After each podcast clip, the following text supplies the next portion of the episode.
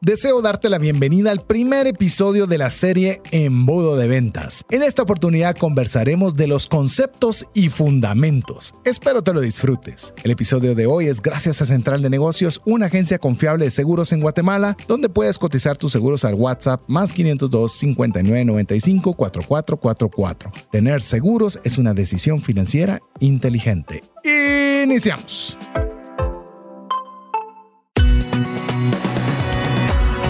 Nuestra mirada va más allá de los límites naturales. Nuestro objetivo, darte herramientas que puedan ayudarte a tomar decisiones financieras inteligentes. Somos trascendencia financiera.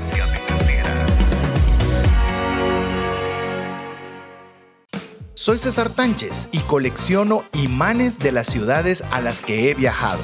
Hola, mi nombre es Mario López Salguero y me encanta escuchar música de rock cuando estoy haciendo ejercicio. Hola, te saluda César Tánchez y es un verdadero gusto poder contar con el favor de tu audiencia en un programa más de trascendencia financiera, un espacio en el cual queremos proporcionarte herramientas y conocimientos que te ayuden a tomar decisiones financieras con inteligencia.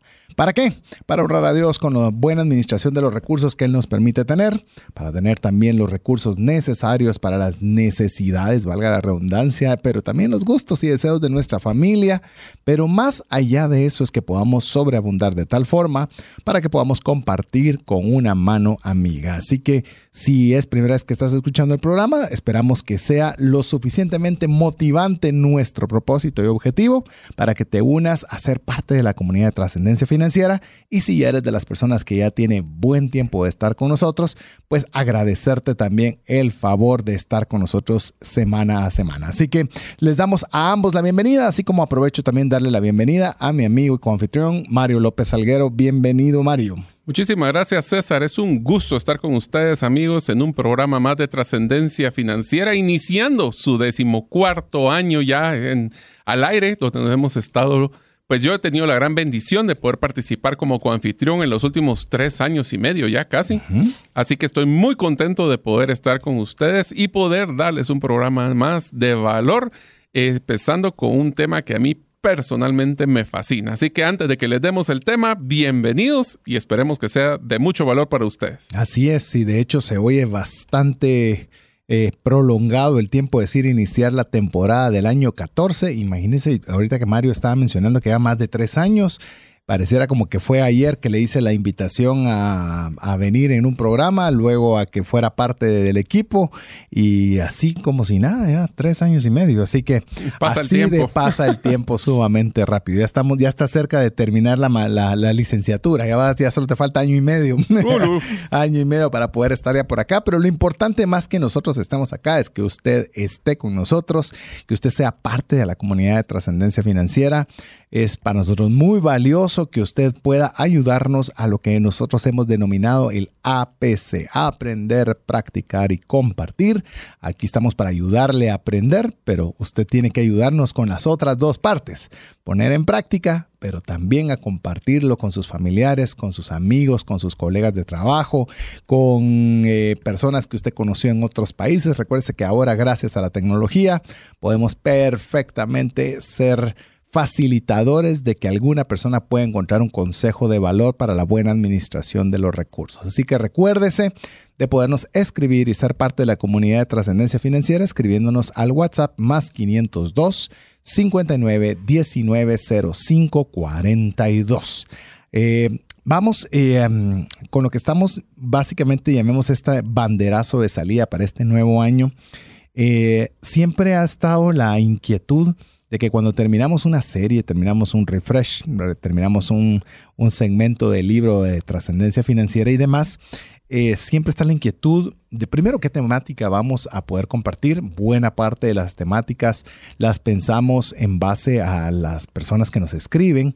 Eh, como usted ya pudo escuchar en la encuesta que enviamos a través del WhatsApp, nos dan ideas de edades, de estado civil, de estado de relación de dependencia independencia. Y esto no es por el deseo de, nosotros de querer indagar sobre quién nos escucha, más que nada para preparar contenidos que sean valor, de valor para la enorme mayoría. Entonces, sea usted parte, eh, escríbanos consejos, escríbanos qué es lo que a usted le gustaría hacer, porque nosotros es una enorme presión, no solo el poner los contenidos, sino que subir cada vez más la calidad de lo que hacemos, estar innovando, estar mejorando la calidad del contenido, la, calidad de la presentación. Y eso es algo que se vuelve una presión saludable, pero no deja de ser una, una presión cuando arrancamos una nueva serie, como va a ser el día de hoy, y más ahora que arrancamos una nueva temporada iniciando el año 14. Así es, y qué mejor que empezar con algunos de los temas que tanto han tenido eco con ustedes, que ustedes nos dicen qué es lo que les gusta y qué es lo que les sacan valor al poder ver cuántas escuchas se utilizan a través de la radio o en las escuchas del podcast. Así que si usted eh, le gusta un tema, pues no solo escúchelo, sino que también mándenlo al mensaje del WhatsApp al más 502 59 19 05 42 y díganos, este tema me encanta, podrían hacer más de estos y ahí es donde nosotros empezamos. Así que la serie que vamos a empezar se llama Embudo de Ventas. Embudo de Ventas es una herramienta que vamos a utilizar para poder ver todo el proceso desde que una persona muestra, o bueno, se, em, aprende de nosotros, por decirlo de una forma fácil, hasta el punto donde nosotros hacemos el proceso de cobranza y generamos los ingresos de los negocios, ya sea que usted es una pequeña empresa, una grande multinacional, un emprendedor o en algún momento usted está pensando hacer algún negocio, esta es la serie para usted. Así es. Es más, eh, podemos decirle, como usted seguramente lo escuchó en el programa anterior, eh, una de los programas, o llamemos, una de las solicitudes más grandes que nos hicieron ver a través de esta encuesta que mandamos al WhatsApp más 502 59 05 42 es que querían temas de emprendimiento. Eso es algo que fue sumamente repetitivo, fue algo que realmente le pusieron mucho énfasis y es algo que nosotros queremos ayudarle. Lo bueno del emprendimiento es que el que le sirve para emprender eh, la venta de algo le ayuda para una conversación, le ayuda para el manejo de una reunión, le ayuda para el manejo de una situación particular. Es decir, muchos de sus fundamentos no se limitan al comercio. Muchos de sus fundamentos no son útiles para toda nuestra, nuestra vida eh, personal y consecuentemente para los efectos del programa, nuestra vida productiva. Entonces, eh, esta serie está, llamemos, eh, una serie muy elaborada, es muy emocionante, es muy dinámica. Es práctica. Vamos a manejar muchos conceptos cabalmente que son muy prácticos. Siempre le hemos dicho que escuche el podcast y que lo haga despacio para ponerle pausa y poder tener papel y lápiz. Este creo desde ya le animamos a que lo hagan, no porque vayan a ser conceptos muy difíciles, pero sí son, aquí es una, una, metodología más lineal, donde sí va a tener que llevar una serie de pasos consecuenciales uno tras otro.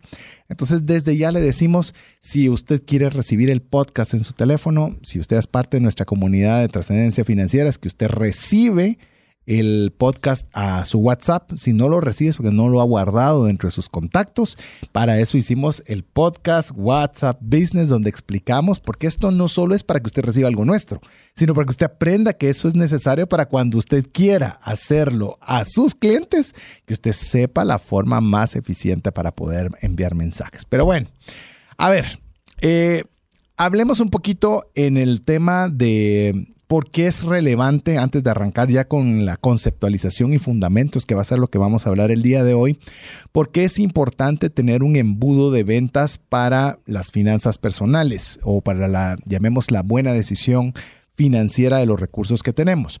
Básicamente, eh, yo quiero mencionar uno, te voy a dejar otro y si vos tuvieras alguno adicional, Mario, para añadirlo, pero yo creo que cuando nosotros hacemos un adecuado proceso de venta, llámese digital, físico, ya vamos a ir viendo varias alternativas, eh, nosotros vamos a tener un mayor una mayor probabilidad de poder generar recursos.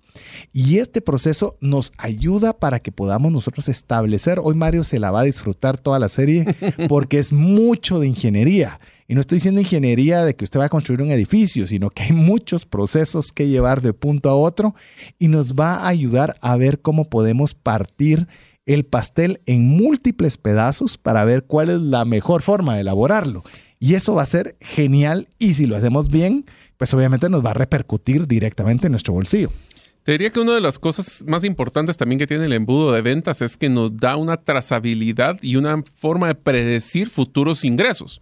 Esto nos va a ayudar también a darse cuenta de que es un reto y si no tenemos las partes identificadas en este embudo, imagínense un embudo como que literalmente es un embudo normal donde utilizamos para poder meter agua en una botella, nosotros entonces lo que queremos es tratar de entender dónde el cliente, dónde está pasando el cliente, qué es lo que está haciendo, cómo se está comportando, qué estamos haciendo nosotros.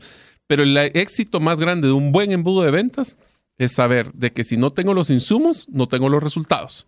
Quiero los resultados, cuáles son los insumos que necesito. Y esa predictibilidad es una de las cosas que más nos va a ayudar en poder pues garantizar nuestras metas de ingresos en un futuro. Y usted, amigo o amiga, usted puede decir, bueno, pero yo tengo mi trabajo, realmente no mucho me le encuentro la utilidad, no estoy en ventas, eh, yo realmente estoy en una parte administrativa, pero si usted ha pensado en vender algo, porque quiere tener un emprendimiento o su esposo o su cónyuge están en una iniciativa, pues le va a poder funcionar, porque esto lo va a poder aplicar desde la facilidad de lo digital y cuando me refiero a facilidad, no digo que sea algo sencillo de hacer, sino de, lo sencillo de poder emprender digitalmente, que para eso obviamente también hicimos una serie relacionada con ventas digitales, para que usted pueda también escucharla y revisarla, pero este es darle como un orden a ese proceso que usted debería poder realizar. Así que, Mario, ¿qué te parece si arrancamos ya un poco ya en, en la temática de la conceptualización y fundamentos, partiendo de lo básico? ¿Qué es un embudo de ventas. Solo quiero empezar con los eh, títulos de los tres episodios para dejar emocionados a nuestros oyentes de qué vamos a ver en cada uno de ellos. Dale. El primer episodio vamos a hablar de los conceptos y fundamentos básicos de un embudo de ventas, la terminología que vamos a utilizar, inclusive algunos indicadores de cómo saber si un embudo está funcionando o no.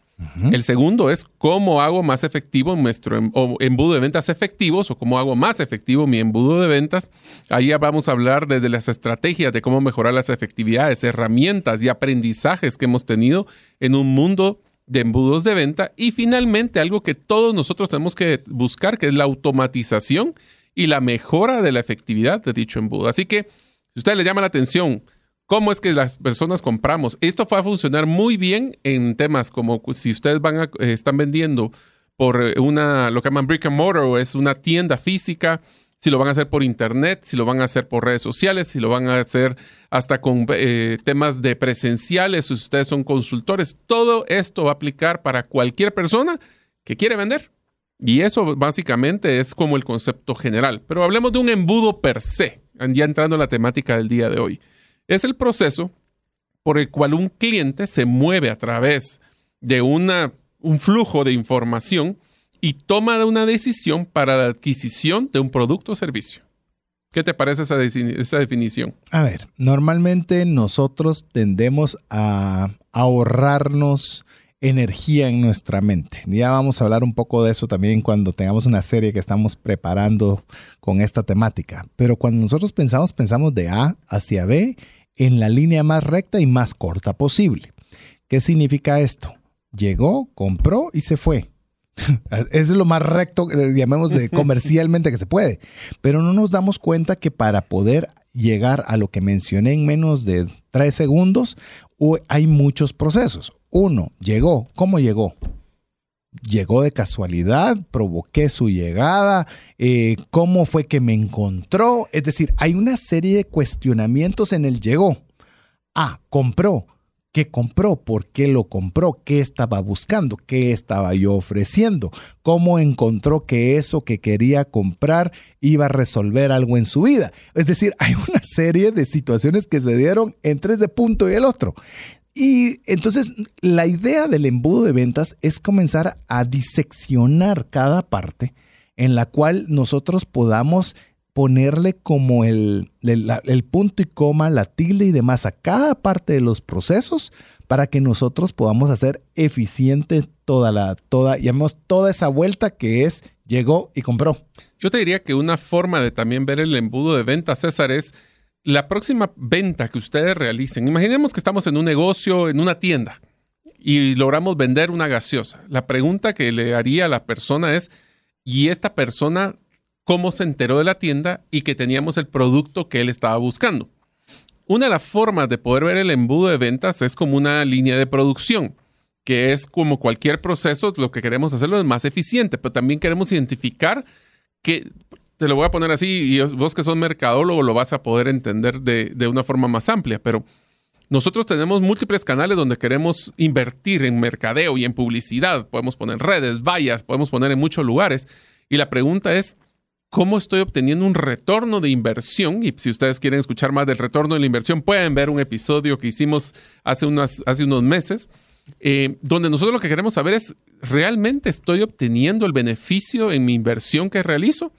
Y el problema más grande es que lo, que explicaste como el proceso de venta es lo que nosotros usualmente vemos. Ah, vino un cliente y logramos venderle, y, hey, quemamos, y hasta le ponemos la, la, campanita para poder decir que hicimos una venta. Pero no nos ponemos a pensar qué sí está funcionando y qué no está funcionando, y lo que no está funcionando, cómo lo puedo arreglar o cómo lo puedo mejorar. Y si hoy necesito 50 de materia prima para poder obtener 5 ventas, ¿por qué es que estoy teniendo la relación de 1 a 10? Versus, ¿qué tal si lo puedo bajar 1 a 2? En vez de tener 50, necesito 10 para poder obtener los mismos 5. Y todo eso se vuelve un tema de eficiencia, de costos y de predictibilidad, que lo que estamos haciendo en un embudo de ventas. Es más, esto lo podemos ver de dos formas. Podemos verlo de la forma eh, productiva o de la forma improductiva. Le voy a dar los ejemplos para que usted pueda eh, comprenderlo más fácilmente. ¿Qué pasaría si usted va en su vehículo y de repente oye y se le comienza a llenar, a, moverse el carro de un lado a otro. Usted dice, posiblemente pinché una llanta. No sé si pinché se diga en todas partes de Latinoamérica, pero. Tengo una llanta eh, desinflada. Tengo una llanta desinflada. Esa es la parte más fácil. Cabalmente procuramos, porque ahora nos escuchan en todas partes y queremos ser lo más. Eh, el, nuestro lenguaje en español más generalizado posible. Entonces, usted viene y, se ahorilla y ¿qué hace? Bueno, va a cambiar la llanta por una llanta que sí esté en perfecto funcionamiento. Eso es lo normal y eso es lo lógico. Pero cuando nosotros probamos cualquier cosa, tendemos a hacer lo contrario. ¿Qué es lo contrario? No sirvió la estrategia, mm. no sirvió el plan, no sirvió el embudo y entonces hay que tirarlo todo. Borrón y cuenta nueva. Entonces es el equivalente a como decir, ya no sirve el vehículo, dejémoslo tirado. No, no, no, no, no, no. ¿Qué fue lo que no funcionó? Ah, es el neumático que perdió aire. Ah, ubicó. Entonces, ¿qué hay que hacer? Entonces tenemos que cambiar el neumático. Lo mismo va a permitir un embudo de ventas, porque le va a dar como una línea de producción. Ya que Mario me tiró una a mí, se la voy a tirar de vuelta. Hay una línea de producción donde toda máquina y toda persona que está en determinadas áreas de la línea de producción tiene una función específica. Si por alguna razón algo falla, por supuesto que no va a cambiar toda la línea de producción, sino que va a ir a la parte que está fallando para poderla cambiar. Es decir, no cambia la línea de producción completa, sino establece cuál es el punto de mejora. Ahora lo veo a lo positivo. Por ejemplo, esto se ve mucho en el tema de los atletas. Los atletas, por ejemplo, le voy a hablar específicamente de natación. Tuve la, oportunidad de escuchar un podcast con, eh, ay, acabo de perder el mejor nadador del mundo, Michael Phelps. Michael Phelps, en la cual le decían que dependiendo el tipo de estilo que tenían que eh, nadar, así necesitaba ciertas características. En ciertas características necesitaban el pie más rígido y en el otro necesitaban el pie más flexible. Entonces comenzaban para los que iban a hacer determinado tipo de estilo, que tenía que tener flexible el pie, en todo momento disponible, comenzaba a, hacer ejercicios para flexibilizar, flexibilizar, flexibilizar y flexibilizar el pie. Entonces, ¿qué está haciendo? Estableciendo no todo el cuerpo, sino hay una parte específica del cuerpo que le puede ayudar a tener una mayor eficiencia en el nado. Entonces, y usted ya lo tiene focalizado, no es todo el cuerpo, es esta parte específica del pie. Pero si usted no lo divide por las partes, va a ser muy difícil que pueda o mejorar algo o que pueda arreglar algo que está fallando. Mira, te lo pongo así, o peor aún, poder gastar mucha energía y mucho esfuerzo en tratar de fortalecer otra parte de tu cuerpo que no necesariamente la que estaba fallando. Así es. Entonces tenés que ser eficiente y ustedes saben amigos, si son emprendedores, que los recursos que tenemos en las empresas y en los negocios son limitados y por ende si nosotros no somos eficientes en identificar, y te lo voy a poner así, todo esto suena bien lógico, César, es bien lógico, pero yo no, muchas de las empresas que yo he asesorado tienen un serio problema de que no tienen la trazabilidad. ¿Qué quiere decir esto? Saben que gastan tanto dinero en mercadeo, saben que están generando tanto de ventas, pero oh sorpresa, a veces suben el presupuesto en mercadeo y no suben las ventas, a veces hasta bajan, o a veces suben las ventas y no subieron el mercadeo y qué está pasando, y no tienen una forma de predecir de una forma consistente y metodológica qué está pasando. Así es. Y, sorpresas. y, esto, y eso es donde se pone difícil y ahí la importancia de tener un embudo de ventas, porque buena parte del éxito de un embudo de ventas va a ser esa forma en la cual se pueden fraccionar o poner cierto, que usted pueda establecer todas las partes para que lleven una secuencia y usted pueda establecer cómo funciona. Te voy a dar un ejemplo, Mario, porque en algún tiempo estuve bastante involucrado con ver cómo era el proceso de ventas de los tiempos compartidos. yo no voy a decirle que es bueno, que es malo, que cómo funciona. para eso ya hicimos, para eso ya hicimos un, un podcast. Vaya y escúchelo sobre tiempos compartidos. Yo le voy a hablar sobre cómo ellos hacen un embudo de ventas presencial para venderle a usted un tiempo compartido. Le voy a contar algunos de los componentes que están en ese proceso.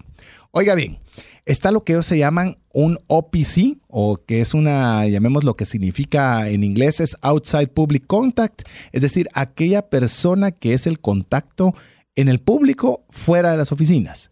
¿Que ¿Cuál es su trabajo? Es conseguir candidatos que puedan llamar para invitarles a sus actividades presenciales. Voy rápido porque el programa no es sobre tiempo compartido, pero le va a ayudar para que usted pueda establecer cómo funciona un embudo de ventas.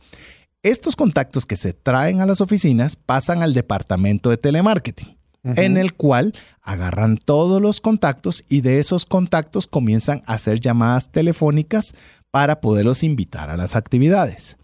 Cuando logran conseguir esas citas, llamemos para que lleguen a las actividades presenciales, los recibe un host o un anfitrión, el cual filtra quiénes pueden entrar a la actividad o no, dependiendo las condiciones que tengan, que lleve tarjeta de crédito, que lleguen en pareja A, B, C o D, que ese es su trabajo.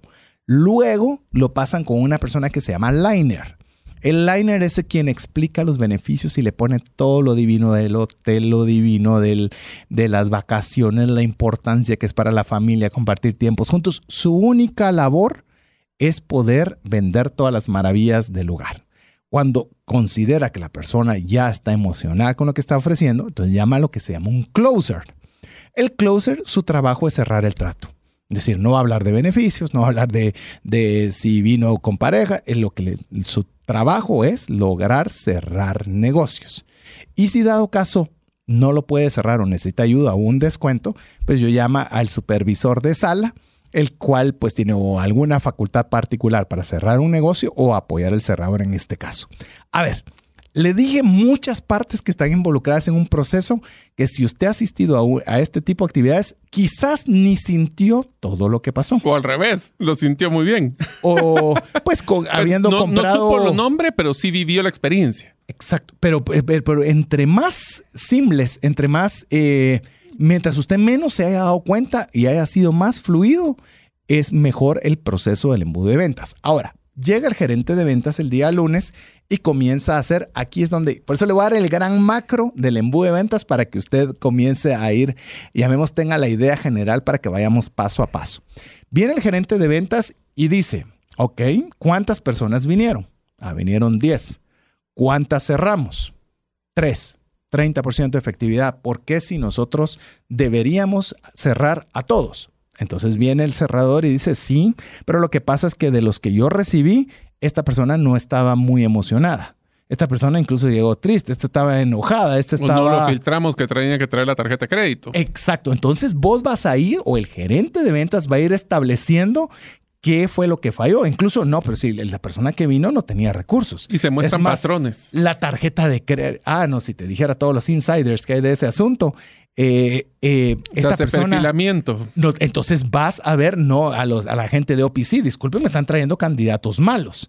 No, mis candidatos son buenos, pero los de telemarketing no están llevando la cantidad de gente que yo. No los emocionan. Eh, entonces, pero es fácil, o no es fácil, pero hay una forma de establecer qué área es la que debe mejorarse. Porque imagínate que el prospecto lo, lo, lo llevaron, lo llamaron, llegó, lo filtraron, lo emocionaron, tenía la capacidad y no se cerró, pues es culpa del que cerró, que no tuvo la eficiencia necesaria para lograrlo. Entonces, ese es un embudo de ventas presencial en la que le permite a las personas no solo ser muy hábiles en lo que hacen, sino poder encontrar esos puntos de esos puntos de falla o puntos de mejora. Lo dije muy largo, pero para, para Mario, para que nuestra audiencia tenga como, ah, eso es un embudo de ventas y poco a poco vayamos viendo sus, sus particularidades. Te lo voy a poner otra analogía para que vean cómo se maneja el concepto o la importancia de tener un buen diseño mapeado y controlado de un embudo de ventas. Cuando ustedes van al doctor, no esperan que el doctor los vea y diga, ah, yo creo que tiene esto y de una vez le da la medicina. Nosotros estamos esperando que el, doctor nos haga preguntas, nos revise, nos, haga hacer exámenes para que nos dé la solución correcta. Es más, voy a hacer que te quedes ahí y que, que nos des la explicación completa porque creo que el tema del médico es algo bien importante porque podemos encontrar buenos aprendizajes para hacer un embudo de ventas. Pero mientras hacemos una breve pausa, lo animamos a que usted nos pueda escribir al más 502 59 19 05 42. Regresamos en breve. ¿Te gustaría aprender a invertir en criptomonedas y también a realizar una estrategia de inversión? Te animo a llevar los cursos que hemos desarrollado con este tema en herramientasprácticas.com.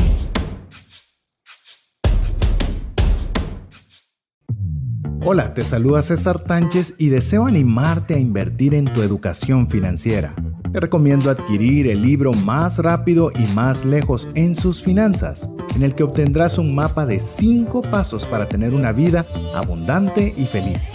Solicita el tuyo al 4236-0263 o si vives fuera de las fronteras de Guatemala, puedes adquirirlo en formato digital o físico por medio de Amazon. Decisiones financieras diligentes que honran a Dios y provean recursos para nuestras familias y prójimo. Así es, está usted en sintonía de trascendencia financiera. Esperamos que el programa pueda serle de mucha ayuda. Recuerde que estamos en una serie donde queremos eh, diseccionar, hablando de embudo de ventas, haciéndole en partes que sean todas lo más entendibles posible para que usted la pueda aplicar a cualquier actividad que usted esté realizando. Estábamos hablando cómo funciona normalmente un embudo de ventas presencial, como en el caso de los tiempos compartidos, pero Mario estaba iniciando, te corté la iniciativa de cómo funciona esto con algo más cotidiano, como ir a visitar a un médico por algún padecimiento que está sintiendo. Así es, entonces el proceso usualmente empieza con una persona que tiene un problema que necesita una solución. El problema es de que tiene alguna dolencia o tiene algún problema en su cuerpo que necesita una solución. Lo primero que le diría a las personas es ¿y dónde buscan ese doctor? Puede ser por un tema que alguien se lo recomiende, puede ser que se metan a internet y decir dolor de cabeza y a ver qué sale. Le recomienda un especialista. Todo ese proceso es el primer punto que uno investiga. Una vez que tiene el doctor, lo como hace una cita, pues lo puede llamar por teléfono, puede haber un WhatsApp, puede buscar la página web, puede buscar un directorio. Una vez que hacemos la cita, lo que uno esperaría es que el doctor no solo lo vea y diga, ah, yo creo que me inspira que le voy a dar una, una aspirina, sino que quiere que haga un buen análisis de lo que yo tengo para darme la solución o la medicina correcta. Una vez que me dan la medicina, y por eso es que el, embudo de ventas no solo debe terminar el proceso de compra o de cobro, y lo que queremos es que también el doctor nos dé seguimiento para ver si la medicina que nos dio fue la correcta. Cada uno de estos pasos que nosotros hacemos es exactamente lo que deberíamos de tener un embudo. Un error común que tenemos en un embudo de ventas es que creemos de que la misma solución y el mismo servicio y la misma, la misma atención tiene que ser para todos. Y eso lo que hace es que el cliente se sienta como que fuera un número. Y eso ahorita en mundo después post pandemia, la personalización es una parte clave de cualquier servicio. En pocas palabras, no queremos la misma medicina que todas las personas que entran al consultorio. Yo quiero mi medicina para mi enfermedad que me va a solucionar mis problemas. Y hay una variable, y quiero añadir algo más. Eh, la variable es yo no sé si te ha pasado, pero ahora con el tema del Internet, siempre los médicos ahora dicen, no vaya a buscarlo a Internet. Y si lo va a buscar, Yo no estoy buscando A, B o C, sino se lo voy a dar por C, D y E, porque cuando uno rápido se pone a buscar en el internet la medicina, es para pacientes que se encuentran en un estado y uno se comienza a preocupar y, ellos ya y se les olvida el asterisco que dice y solo aplica para las personas que viven en África. Correcto. O el doctor con una dosis diferente, en base a su conocimiento, sabe que va a tener un efecto positivo para lo que usted está haciendo. Te lo voy a poner solo con un paréntesis. ¿Tú sabías, César, de que muchas de las medicinas que se van a dar a las personas tienen que ver con el, primero, su cómo está en su consistencia física, edad y peso. Porque no es lo mismo darle una medicina a una persona que pesa 100 libras a una que pesa 250. Y ahí es donde cabalmente la personalización que estás diciendo, porque puede ser el mismo padecimiento con la misma medicina, pero en dosis diferentes porque varía entre una persona y otra. Pero entonces hay que preguntar. Es que ahí es parte de lo que tenemos que aprender. Mire, cuando usted quiera montar su negocio, montar su emprendimiento o saber cómo piensa su jefe o su cónyuge, la única forma de hacer es preguntando. No eh, suponga. sí, ni suponiendo, o uno de los peores que lo, ponemos como, como un ejemplo que puede ser chistoso, que entre la persona al consultorio del doctor y le dice, aquí está tu medicina. Son 100 y para afuera. para afuera. Y dice, pues yo no le he ni dicho qué es lo que tengo. Sí, pero tome aspirina una cada Cualquier persona que viene aquí conmigo está enfermo que a veces, mire, se oye, lo, estamos diciendo obviamente de forma sarcástica, pero a veces nosotros queremos que así funcione todo lo que nosotros queremos vender. Aquí está el producto, esta es la botella de agua, esta se la lleva y cuesta tres y llévesela. Y a veces no sabemos si la persona entró por agua, realmente estaba buscando otra cosa o de casualidad se topó con el agua. O sea, tenemos que hacer esa investigación para que nosotros podamos establecer otra vez qué es lo que funciona y qué no es lo que funciona. Así es. Entonces, el embudo lo que te va a ayudar es hacer todo este proceso de dónde, qué preguntas debo hacer, cómo personalizar. Inclusive a la hora de prospectar, vamos a poder definir cómo agrupamos a clientes en diferentes en, grupos. Pero ahora hemos utilizado, César, varios términos que yo creo que no todos estamos familiarizados. Entonces preparamos un pequeño glosario de los términos que se van a tomar en cuenta a la hora que hablemos de un embudo de ventas y qué tal si empezás con el primero. Así es, y qué bueno que lo mencionaste porque nos sucede, tenemos un, grupo en el cual hablamos específicamente de, de, temas de criptomonedas y demás. Creció tanto el interés de esa temática que abrimos un grupo de WhatsApp y un grupo de Telegram, para poderlo tener, pero a veces eh, comenzamos a hablar hasta en cierto lenguaje que de repente alguien dice, miren, disculpen, ¿qué es DSA? Ah, pero ya lo hemos mencionado tanto que a veces suponemos que todos saben que es un DSA, que en este caso es Dollar Cost Average, que significa que voy a invertir una cantidad de forma constante en el tiempo. Va, pero eh, lo importante a veces de los conceptos es que nos ayudan a clarificar cada parte del proceso. Y alinearnos, que, todos hablemos el mismo idioma. Así es. Así que ya que me tiraste a mí el, primer concepto, vamos a hablar de lo que es el canal. Y no es el canal de Panamá. No es el, de la Mancha. No es el ah. canal de la Mancha tampoco. el canal básicamente se refiere a los medios físicos o digitales que una persona utilizará. Oiga bien, ¿para qué? Para encontrarnos y conocer de nuestros productos y servicios. Esto, por ejemplo, esto que estamos mencionando del canal, es algo que, por ejemplo, en una empresa que tenemos en conjunto con Mario, junto con otros amigos, que se llama herramientaslegales.com, esto fue motivo de varias sesiones, de varias reuniones de trabajo, de horas, solo establecer cómo hacemos que la persona conozca que existimos. O sea, por eso le digo que es importante que vamos a ir hablando de cada una de ellas, pero para que usted vea que cada cosa no solo es, ah, canal de Facebook, no. ¿Cómo nos va a encontrar? Así como lo dijo Mario con el doctor. ¿Cómo encuentran que el doctor si me duele López es el mejor cirujano estético para mí?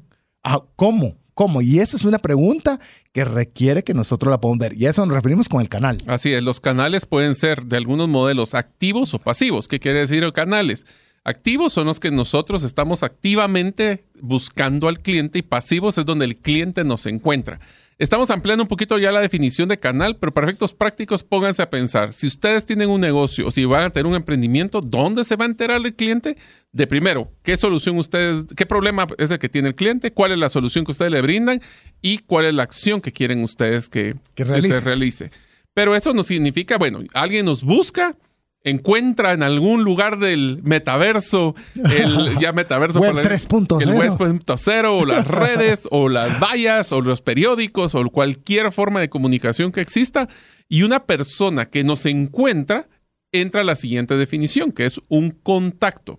Un contacto, y quiero, y voy a, tal vez voy a solo hacer las dos definiciones juntas, César, de los siguientes dos, porque es bien importante Ah, que aclaremos Sí, la me diferencia. parece, me parece. Un contacto es cualquier persona que solicite información a la empresa, ya sea de los productos o servicios, pero más importante, las soluciones que brindamos. La siguiente etapa del embudo que se llama un prospecto. Son cosas muy diferentes. Un prospecto es aquella persona que luego del primer contacto muestra interés en nuestra oferta y desea saber más. ¿Qué es la gran diferencia entre contacto y prospecto?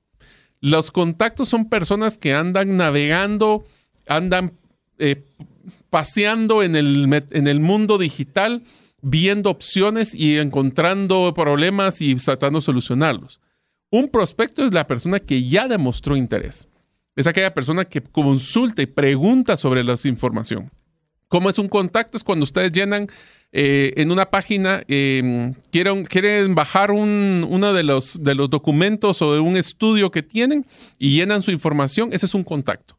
Cuando ya la otra persona, la empresa, les devuelve esa información y les manda un correo y ustedes le contestan, se vuelve un prospecto. ¿Por qué? Porque ya demostró interés no solo de información, sino de las soluciones que les brindamos. Son dos etapas muy diferentes.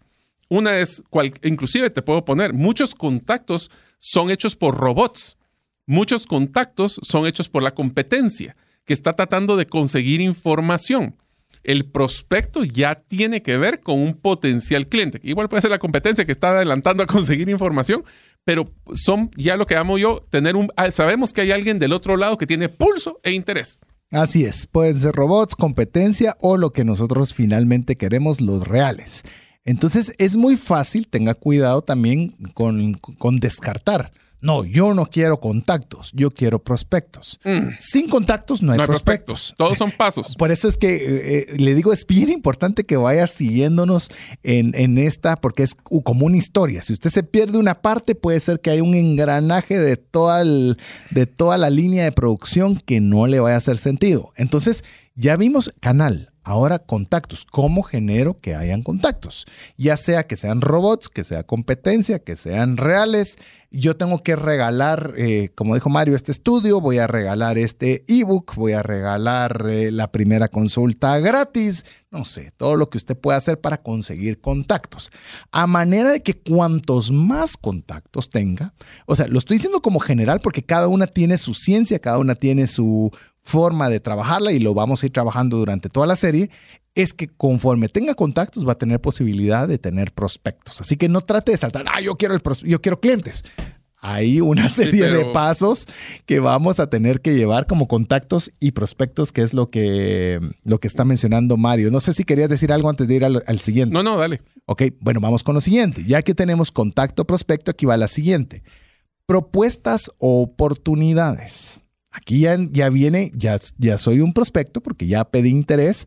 Ahorita me toca poder presentarle una opción que pueda serle de interés. A eso le llamamos una oportunidad de ventas, una oportunidad de que yo pueda presentar mis servicios para que me los puedan contratar.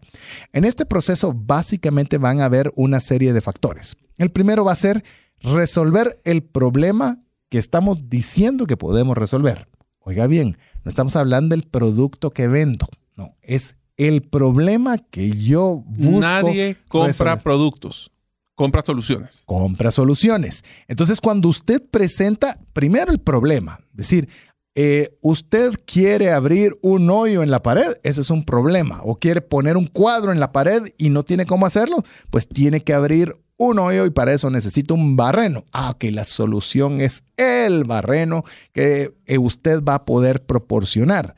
Y para poder comprar el barreno, yo se lo puedo llevar a un precio de tanto. Es decir, la solución que para la persona es colgar un cuadro en una pared, usted lo va a resolver a través de un taladro en el cual se lo va a llevar a su casa y tiene un precio de X. Eso es la fase a la que le vamos a llamar propuestas u oportunidades. Que muchas personas lo pueden encajar como que fuera una cotización. En el momento que alguien le manda una cotización, una propuesta donde ya se ve temas numéricos, esa es una propuesta o una oportunidad. Yo quisiera hacer un ejercicio, César, porque mientras vamos hablando de la terminología, quisiera que alguien piense, eh, que nos acompañe en un modelo de storytelling a ver esto. Imagínense que nosotros estamos pensando en poder comprar una, vamos a adquirir un nuevo plan de teléfono celular. Okay. Entonces, la primera pregunta es, si usted quiere comprar un nuevo plan de un teléfono celular, ¿qué canales son los que usted utilizaría para poder empezar a hacer el shopping, eh, empezar a buscar qué opciones están en el mercado? Una vez que tenemos esas opciones, escoja uno, llena su información, ahí pasó a hacer contacto.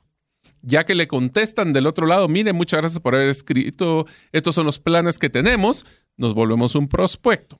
Cuando nosotros le decimos, este es el que me interesa, pero quiero ver también de meter a mi hija o a, o a mi esposa, ahí ya se vuelve una oportunidad. Entonces se dan cuenta cómo puede ser que al principio tengamos muchas personas solo preguntando de cuáles son los planes y los celulares, los aparatos celulares que existen. Ahora ya tengo una propuesta o una oportunidad enfocada a mi necesidad. Es más, aquí es donde tiene sentido la palabra embudo. Suponga usted que está lloviendo. Hay una gran lluvia, una lluvia que está fuerte. Y usted dice, yo quiero capturar algo de esta agua que está cayendo. Y usted pone una botella de agua y, le quita el tapón y la pone en el piso y espera a que el agua que está lloviendo, por tupida que sea la lluvia, que llene su botella. ¿Qué posibilidad va a haber con un espacio tan pequeño de la boquilla de la botella de que esa botella se llene. Es muy bajo. Alguna gota entrará, alguna va a entrar. Pero ¿qué tal si usted agarra un embudo? Cabalmente, el embudo que tiene la característica es que es una parte ancha en la parte superior y poco a poco va haciéndose angosta hasta poder ingresar dentro de la botella. ¿Qué va a suceder? Va a tener un espacio más amplio para poder capturar más gotas de agua y usted pueda tener más agua dentro de esa botella. Entonces, lo que estamos procurando es cabalmente un proceso muy amplio. ¿Qué canal? ¿Qué contactos? Pero si se da cuenta, conforme vamos viendo canales, contactos, prospectos, oportunidades, vamos haciéndolo más focalizado. Sí, es más limitada la cantidad de personas que pasan a la siguiente etapa. Correcto, pero al inicio es bienvenido que sea amplio, pero usted tiene que tener como que esa herramienta que permita poder tener mayores posibilidades de llenar esa botella de agua. Vamos con el siguiente. Si querés, ya hablé yo bastante. Dale voz al, dale voz al siguiente. Ok, el siguiente ya es un cliente. El cliente es aquella persona que ya acepta la propuesta. no hemos entregado el producto o servicio, simplemente ya aceptó y está dispuesto a realizar la compra. Ese es un cliente. Pero separémoslo del siguiente, que es una venta. La venta es donde ya nosotros emitimos la factura o contrato a la hora de que entregamos ese servicio que va a solventar el problema y está confirmado por parte del cliente. Por eso es que a veces tenemos que tener cuidado porque la persona en el momento que nos acepta la cotización creemos que ya estuvo y ya terminó el proceso. No, no, no. Todavía faltan dos etapas más, que es el de volverlo una venta, que es facturación contra la confirmación.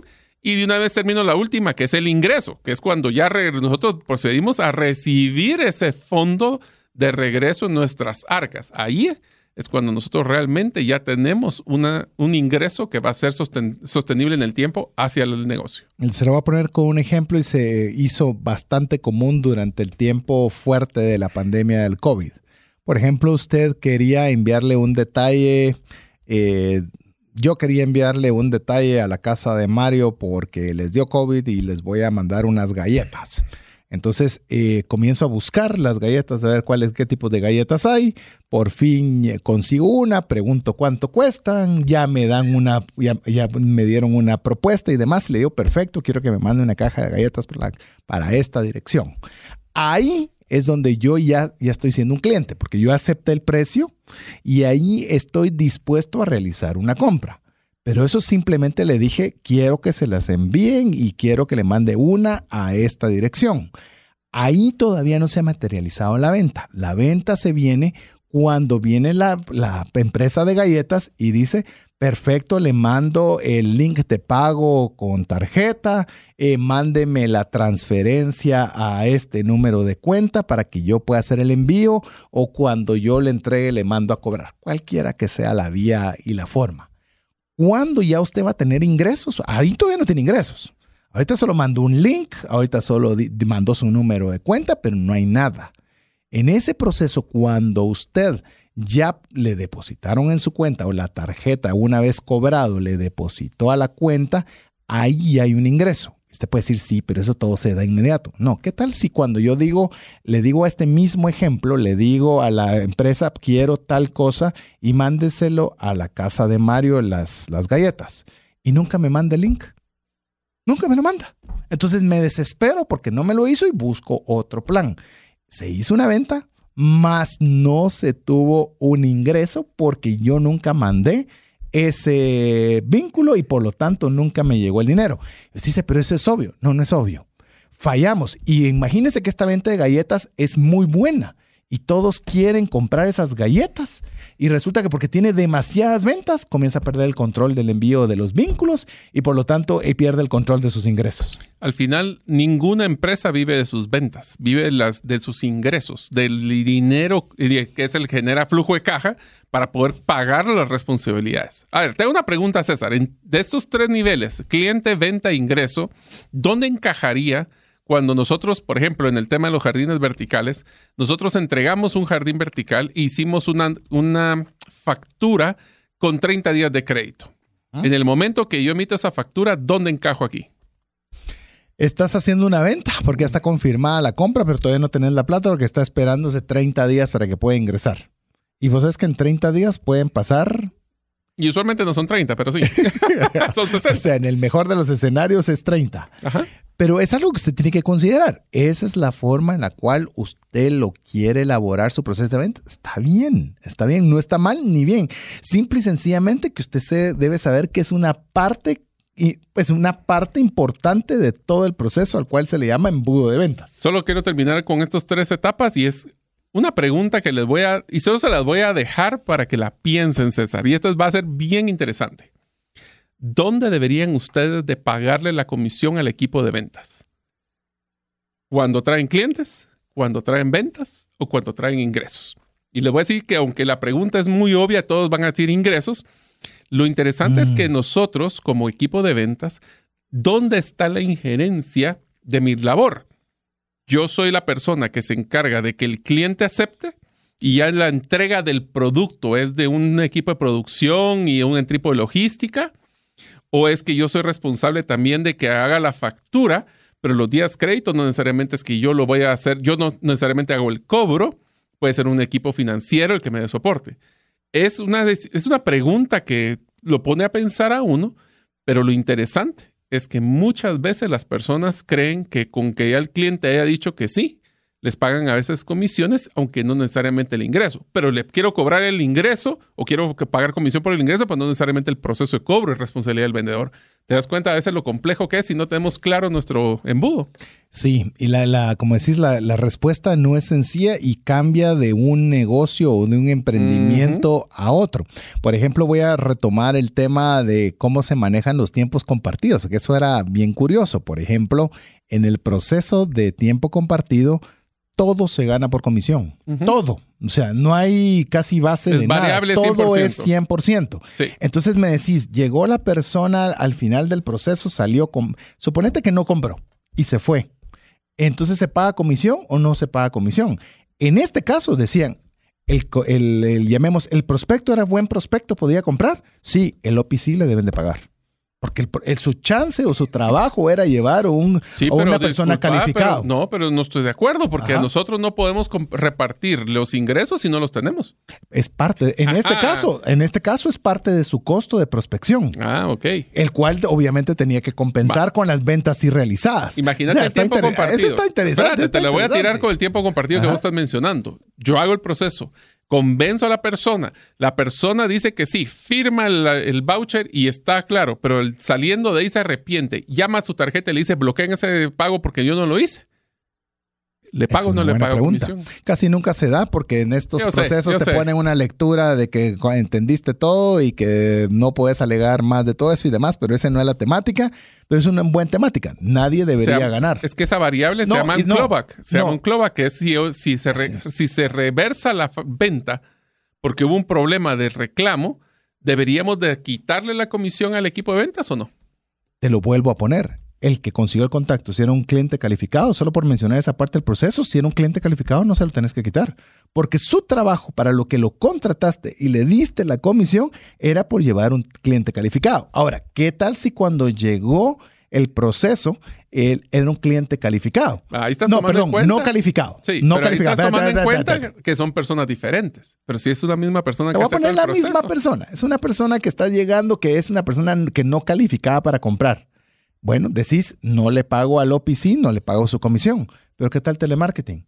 Yo no soy quien define si era buen candidato o no era buen candidato. Mi trabajo era llevarlo a, la sala. A ver, hagamos una cosa, hagamos una cosa. Amigos, ustedes que están escuchándonos, decidan cómo quieren irse en este pedazo. ¿Se paga por pedazo? ¿Se paga por total? Escríbanos al WhatsApp más 502 59 19 42. ¿Ustedes por quién están? ¿Por César, que es por pagar por la etapa de cada uno de la venta? ¿O por Mario, que es paguen al final cuando ya todo se ha generado? a ver quién es, qué nos dicen nuestras audiencias sobre este proceso. Así es. Y mire, lo que queremos llegar con esto es de que obviamente no es fácil la pregunta. Hay que decidirlo. No, es fácil la respuesta a la pregunta. Yo le digo, en este caso particular, no estoy diciendo que ese es el que le aplique a todas las áreas, pero en el caso, por ejemplo, que le mencioné que era un mal contacto, que eso puede venir del OPC, que ya le expliqué que es el que ah, eh, recoge la información, la de telemarketing hizo su chance. La, él, porque ahora hay de los dos, ¿verdad? Eh, hizo su trabajo. Su trabajo no era calificar al cliente, su trabajo era llevarlo a la sala. Si llegó, hice mi chance bien.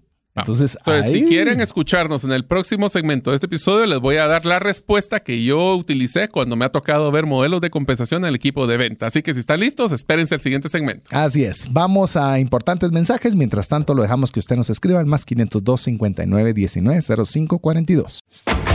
¿Te gustaría aprender a invertir en criptomonedas y también a realizar una estrategia de inversión? Te animo a llevar los cursos que hemos desarrollado con este tema en herramientasprácticas.com. No permitas que una enfermedad o fallecimiento inesperado destruya la economía familiar. Contrata un seguro de vida, gastos médicos o de bienes con expertos. Cotiza el tuyo al WhatsApp 5995-4444. Tener seguros es una decisión financiera inteligente. Mensajes vía WhatsApp 502 59190542. Se paga por partes, se paga hasta que cae la plata, se paga cuando se hace la venta, se hace el que hizo bien su trabajo. Se tiene la razón Mario, tengo la razón yo, tenemos una razón ambos. Usted nos tiene que escribir al más 502 59 1905 42. Se tornó una discusión sumamente agradable bien interesante. Y Mario, vos querías eh, compartir sobre algunas de las experiencias que has tenido al respecto. Bueno, nosotros la respuesta es que deberíamos de tener dos variables principales a la hora de ver un modelo de compensación de un equipo de ventas. La responsabilidad, esfuerzo y resultados de mi trabajo personal y los resultados de mi pedazo como contribución al ente completo del proceso de ventas para lograr el cierre. Lo que he logrado como una mejor práctica es que la respuesta es que Mario y César están en lo correcto. Y es que tenemos que dar una proporción de la compensación por el trabajo realizado en la etapa que le corresponde, pero es una pequeña proporción compensada adicional por en el momento que se recibe el ingreso. Pero aquí es donde yo les digo, usualmente si la persona que es el equipo de ventas no es responsable de la factura, del proceso de cobro, la comisión se debe de pagar al momento que se genera la venta no el ingreso, porque la injerencia y la responsabilidad del equipo de ventas ya no llega a ese punto. Ahora, si es un ciclo completo donde el vendedor o el equipo de ventas sí ve también el proceso de cobro, entonces se tiene que realizar. Ahora, se puede pagar una parte en, ventas, otra parte en ingresos y empiezan las miles de variables. Mi recomendación, compensen por lo que la persona, algo que es causa-efecto, hago mejor trabajo, veo mejores resultados y una parte para lo que es cuando es el momento ya del ingreso per se. De hecho, te digo cómo funcionaba la cerrando el círculo con el tema siempre de tiempo compartido es cada parte tenía una comisión por el trabajo realizado, en el caso del que llevaba los prospectos, en el caso del que hacía la demanda y demás, pero todos ganaban si la venta se realizaba. O sea, si había ingreso de la venta realizada. Ahora sí ya tenemos el concepto así completo. Si e, ya estaba en la caja del, de, de la empresa, ahí había una cantidad adicional porque había recursos ya realmente había, eh, se había materializado hasta este momento del embudo de ventas todo el proceso y adicional a mi trabajo había una compensación por la venta general que usualmente compensaba o debía haber sido calculada para que alcanzara para todos. Así es. Entonces, si ya empezaron a emocionarse, solo para que vean el tema del embudo de ventas, sigamos con algunas otras pues eh, términos, glosario, parte. Términos, términos que se pueden ver en un tema que vamos a ver en el tema de embudo de ventas. El siguiente es uno de los indicadores más importantes que se manejan en el movimiento durante el proceso del embudo de ventas, que se llama conversión, que es la cantidad de personas que pasan a cada una de las etapas del embudo de ventas en, de uno a otro. Si pasan de contacto, pasan a prospecto. Si pasa de prospecto, pasan. Y entonces cada uno de estos. Su propio porcentaje. se llama el conversion rate, le dicen en, inglés. Que en este caso, el conversión es qué tanto pasa de uno al otro. Este, vamos a hablar después de indicadores, pero este término es cómo se mueve de la etapa 1 a la etapa 2, a la etapa 3, a la 4, a la 5. A ver, y tenemos el cierre de ventas cuando ya obviamente el cliente ya aceptó pagar por la solución brindada. Es decir, hay un cierre hasta que el cliente estipuló de que sí lo va a realizar y que le parece bien esa solución a ese problema que tiene. ¿Qué diferencia hay entre el concepto de venta y cierre de venta? Es que un proceso de venta puede llevar varias aprobaciones. Puede haber una aprobación de la cotización, puede haber una orden de compra, puede haber una emisión de la factura, aprobación de la factura, eh, mandar las, la, ¿cómo se llama? La mm, cuando te dan el recibo para poder ir a traer el pago. Sí. El, contraseña. Ah, contraseña. Entonces, el proceso de cierre de ventas es cuando ya estás la definitivo que, el, que la compra sí se realizó. Ya sea, la pregunta es en qué momento es eso. Ese es el momento que firma el contrato, que firma la cotización, que emite la orden de compra, dependerá del proceso de cada quien. Eso pasa mucho en seguros. Eh, yo puedo decidir haber tomado que lo voy a hacer, firmo la solicitud, pero es entre evaluación, donde entran determinados departamentos que establecen que obviamente es una persona que sí califica para tener su seguro. Ahí estamos hablando. Ya se cerró la venta, mas no se ha hecho la venta per se porque faltan ciertos procesos que se tengan que dar. Ahora, amigos, si ustedes no están en el equipo de ventas, esto es, les diría, lo que les voy a dar es una recomendación que ha hecho la diferencia en las personas que son promovidas y las que no son promovidas, no importa en qué área estés. Y es, si eres recursos humanos, finanzas, logística, bodega, limpieza, no importa. Debes de conocer el embudo de ventas del negocio donde tú trabajas. ¿Por qué? Porque tú tienes que saber cómo tu trabajo afecta en la conversión de una etapa a otra en el embudo de ventas.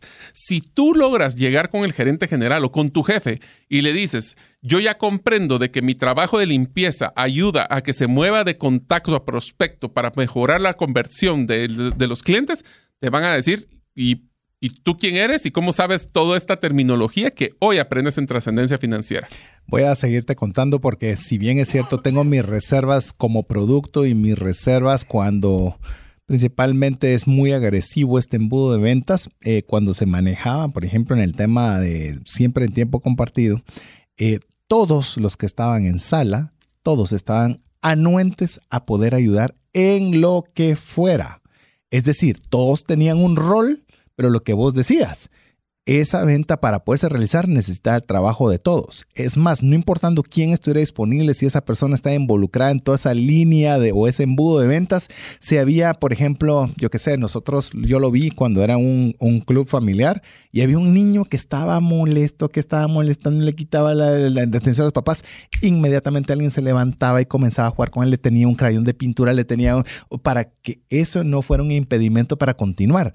Pero eso es solo cuando todos están metidos dentro de la línea de que la línea de producción, que en este caso es el embudo de ventas, estaba por sobre estaba más allá la línea de producción que sobre tu parte de sobre tu participación en esa línea. Así es, entonces se dan cuenta de que nosotros entender dónde encajamos en ese embudo de ventas es clave para o cómo ayudamos a cualquiera de las partes aunque nosotros no estemos en la línea. Todo el equipo de back office, todos los de que están atrás de lo mencionaste. Sí, contabilidad. toda esa línea, imagínate toda esa línea de producción de ventas, ¿de qué sirve si viene conta y no factura? O no manda el vínculo, como no usabas el, ejemplo. O, no o si factura, no cobra. Si es que es su rol el cobranza. Así es. O sea, es, es donde se vuelve un embudo. Ahora, ¿por qué se los digo que especialmente las áreas que no están, que no sean mercadeo y ventas deben de conocer? No es para empoderar a ventas y mercadeo, es que todos estemos alineados a que la meta es que el cliente salga satisfecho y voy a hacer una parte final y que vuelva a comprar. Pero hablamos un tema, César, que era importante y es que en el ejemplo del doctor, tenemos que empezar a definir lo que llaman segmentos o la segmentación, que es nada más y nada menos que separar clientes en subgrupos basados en ciertas características que los hacen parecidos. Si te duele la cabeza con que te duele el codo, son dos clientes muy diferentes, pero todos los que les duele el codo pueden tener ciertas similitudes de que si les pongo un cabestrillo o una banda, les, tal vez les va a mejorar. Esos patrones de similitud son importantes para hacer una personalización masiva. Hoy lo que acabo de decir, personalización masiva. Y te lo amplío en temas de seguros, por ejemplo, vimos una situación de tema de una operación de rodilla, se necesitaba un equipo particular y pues bueno, nos, nos refieren el hospital para ayudar al cliente a coordinar esa intervención. Llamamos el lugar y la pregunta que me hacen es, ¿rodilla derecha o rodilla izquierda? Y rodilla es rodilla. Eh, nosotros solo vemos rodilla derecha. Ahora tan así. Así como lo hizo. Y uno dice rodilla es lo mismo, pues lo que de un lado una y del otro lado la otra. A ese nivel de segmentación es el que se puede llegar a, ser muy específico, porque cuanto más segmentado, cuanto más claro, cuanto más específico es la, la el, aquí hay dos cosas, la persona o el problema a solucionar más eficiente va a ser todo tu embudo de ventas. Por eso tenemos que segmentar, por ejemplo, y esto te lo pongo Mario, y es algo que, investigando sobre la temática lo puse. Una es, yo quiero, o por lo menos mi solución del embudo de ventas va a ser para una persona hombre de 50 años, eh, que sea... Ya vamos a llegar al DCA. Sí, que sea un montón de características. Pero puede ser que en mi segmentación a mí no me interese tanto esos detalles como que tenga sed y quiera tomar agua. Se lo voy a poner así, una segmentación nos sirve no solo para definir a quienes sí les queremos vender, sino a quienes no les queremos vender o a quienes no llenamos los requisitos para hacer una buena o compra. Incluso la solución. Yo no, yo no, a mí no me importa si va a ser, en el caso del ejemplo de que yo voy a poner un cuadro en la pared, a mí no me interesa si lo quiere poner el ama de casa, si se lo va a poner el encargado del condominio, si quien sea que lo va a poner. Yo lo que quiero es dar una solución para poner el, para hacer un agujero en la pared. Eso es todo. Por eso es que tenemos que ser bien específicos, tienen que estar claramente definido. Tenemos que ser, ya no voy a entrar al tema del DCA para que todos escucharon que les dije, es, el, es la persona, es como ser el avatar, es una es un grupo de características que van a definir al cliente potencial ideal.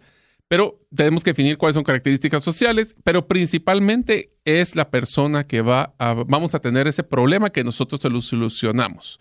Así eso nos va a ayudar a que en un futuro ya vamos a entrar a cómo hacer la segmentación a detalle y cómo utilizar hasta el tema de lo que llamábamos este avatar. Pero lo que es importante es que sepamos de que puede haber varios tipos de clientes que le podemos servir, pero no todos se les atiende de la misma forma. Si llega, genial, pero no lo va a ir a buscar o no va a ser parte del embudo. Así es, no es prioridad. Así es, esto lo, lo vi muchas veces también, o lo aprendí, mejor dicho, en una convención de educadores financieros en las cuales decía, yo hablo de finanzas personales para mujeres solteras asalariadas. Punto. Y todo mi contenido es relacionado a eso. Beneficios. He tenido beneficios de que no es hablo de finanzas personales, no, estoy hablándole un segmento específico, entonces los medios me buscan porque quieren una información experta a un segmento específico. ¿Y sabe qué? Dice, el 40% de todos mis ingresos viene de hombres, pero no lo busco. Yo estoy buscando el ingreso específicamente haciendo un material específico para un sector del mercado, aunque el otro me lo pague. A mí no me importa dónde viene, sino a quién estoy dirigiendo mi mensaje y eso es segmentación. Así es. Ahora, Así que los nombramos todos rapidito, los, los conceptos que dimos y de ahí pasamos a los indicadores, ¿te parece? Dale. Ok, canal, ¿qué es un canal? ¿Cuáles son los contactos que pasan a ser prospectos a los cuales les podemos enviar una propuesta, se vuelven una oportunidad? Que después de que nos eh, acepta la propuesta se vuelve un cliente. Una vez que nosotros le emitimos factura o contrato es una venta y una vez que nos paga es un ingreso. A esos cada etapa que se mueve es una conversión. El cierre de ventas es en el momento definitivo que ya estamos garantizados hasta cierto punto y la segmentación es esos subgrupos donde los, donde los vamos a eh, agrupar. agrupar, valga la redundancia. Sí, ajá. Ahora, en uno de estos, en el tema de los embudos, hay ciertos indicadores, no vamos a hablar de todos, pero sí quisiéramos hablar de algunos que son muy importantes, que le recomendamos que si están escuchando en la radio, vuelvan a escucharlos en el podcast, los apunten, porque son indicadores que nos ha costado tiempo lograr identificar y ponerlos claros. El primero, es el CCA, se llama, que es el Cost of Customer Acquisition. Es cuánto es el costo de adquirir un nuevo cliente. Esto lo voy a contrastar, César, de que es el costo de un nuevo cliente. Es siempre mil veces más caro que mantener y retener un cliente y venderle a alguien que ya trabajó con nosotros. Pero en resumen, es el valor de la inversión realizada para obtener una nueva venta. Y tenemos que obviamente valorar. El problema es que muchas veces nos enfocamos tanto en las ventas que se nos olvida de que las ventas pueden venir de dos grupos, clientes actuales o clientes nuevos. El problema es. que este costo de adquisición demuestra claramente que conseguir convencer a alguien que no nos conoce es mucho más caro que agarrar a un cliente que ya nos conoce, confía y, y, ha hecho negocios con nosotros para poder venderle un producto más o que nos ayude, ya lo vamos a hablar en el embudo exitoso y el inverso, que nos ayude a poder venderle a otros clientes. Por eso es que cuando usted usualmente ya no quiere una tarjeta de crédito, por lo menos le hablo de Guatemala, eh, le tratan de convencer de que no se vaya. Eh, mire, va, pues le, voy a quitar porque sale muy caro conseguir un nuevo cliente. ¿Por qué sale muy caro? Ya escuchó todas las partes que hay de un embudo de ventas y cada una está ganando un pedacito, haya negocio o no haya negocio.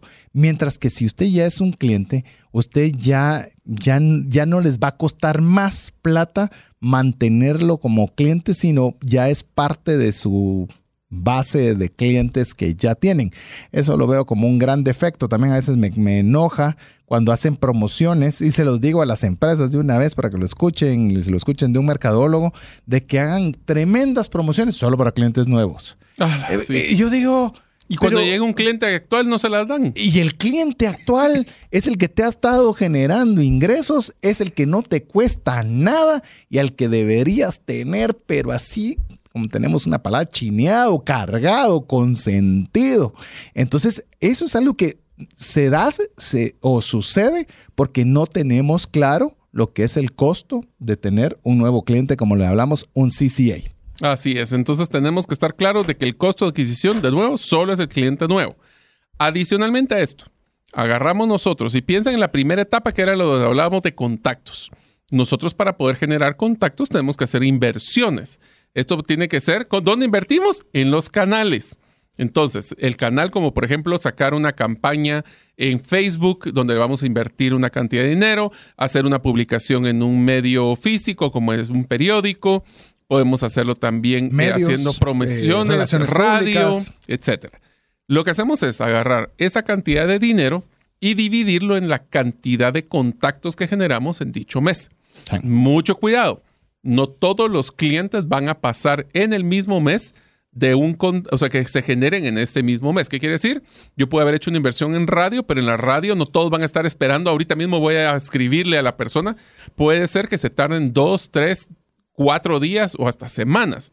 Entonces tenemos que tener mucho cuidado de cómo ese costo de contacto, aunque es una métrica promedio, puede ser influenciada por algunas campañas que son muy exitosas o muy malas. O, o, situacionales, que se dio alguna circunstancia particular y que por eso hubo un alza increíble. Yo qué sé, se dio una noticia. O, Navidad. O... Y, ojo con que agarremos esa como una métrica para todos, sino que fue por circunstancias muy particulares. Por eso es que no debería ser fotografías. No, es foto puntual. Y si es foto puntual, tiene que estar justificado de por qué se dio ese número. y dado caso corroborado en temporada diferente con otra circunstancia de tiempo para ver si hay una llamemos una correlación o simplemente fue algo circunstancial. Entonces ya con esto usted puede tener y voy a unir con la efectividad de cada canal lo que es el costo de contacto, porque de alguna forma hay alguna relación. Usted va a saber cuánto le va a costar eh, cada esfuerzo que usted haga por dependiendo del número de contactos que haya recibido. Ejemplo, usted lo va a poder medir. Yo voy a regalar un ebook eh, si usted deja su correo electrónico en tal dirección. Entonces usted lo que quiere generar es contactos. Contactos. Dependiendo del número de descargas que haya, va a saber cuántos contactos tuvo y ahí va a poder establecer uno. Cuánto le costó en inversión cada uno de los contactos, cada uno de los correos que usted logró tener dentro de su base de datos. Y aquí viene la efectividad del canal. ¿De dónde vinieron? Vinieron de una charla presencial que di, vinieron de un webinar, vinieron de publicidad en Facebook, vinieron porque una persona lo refirió.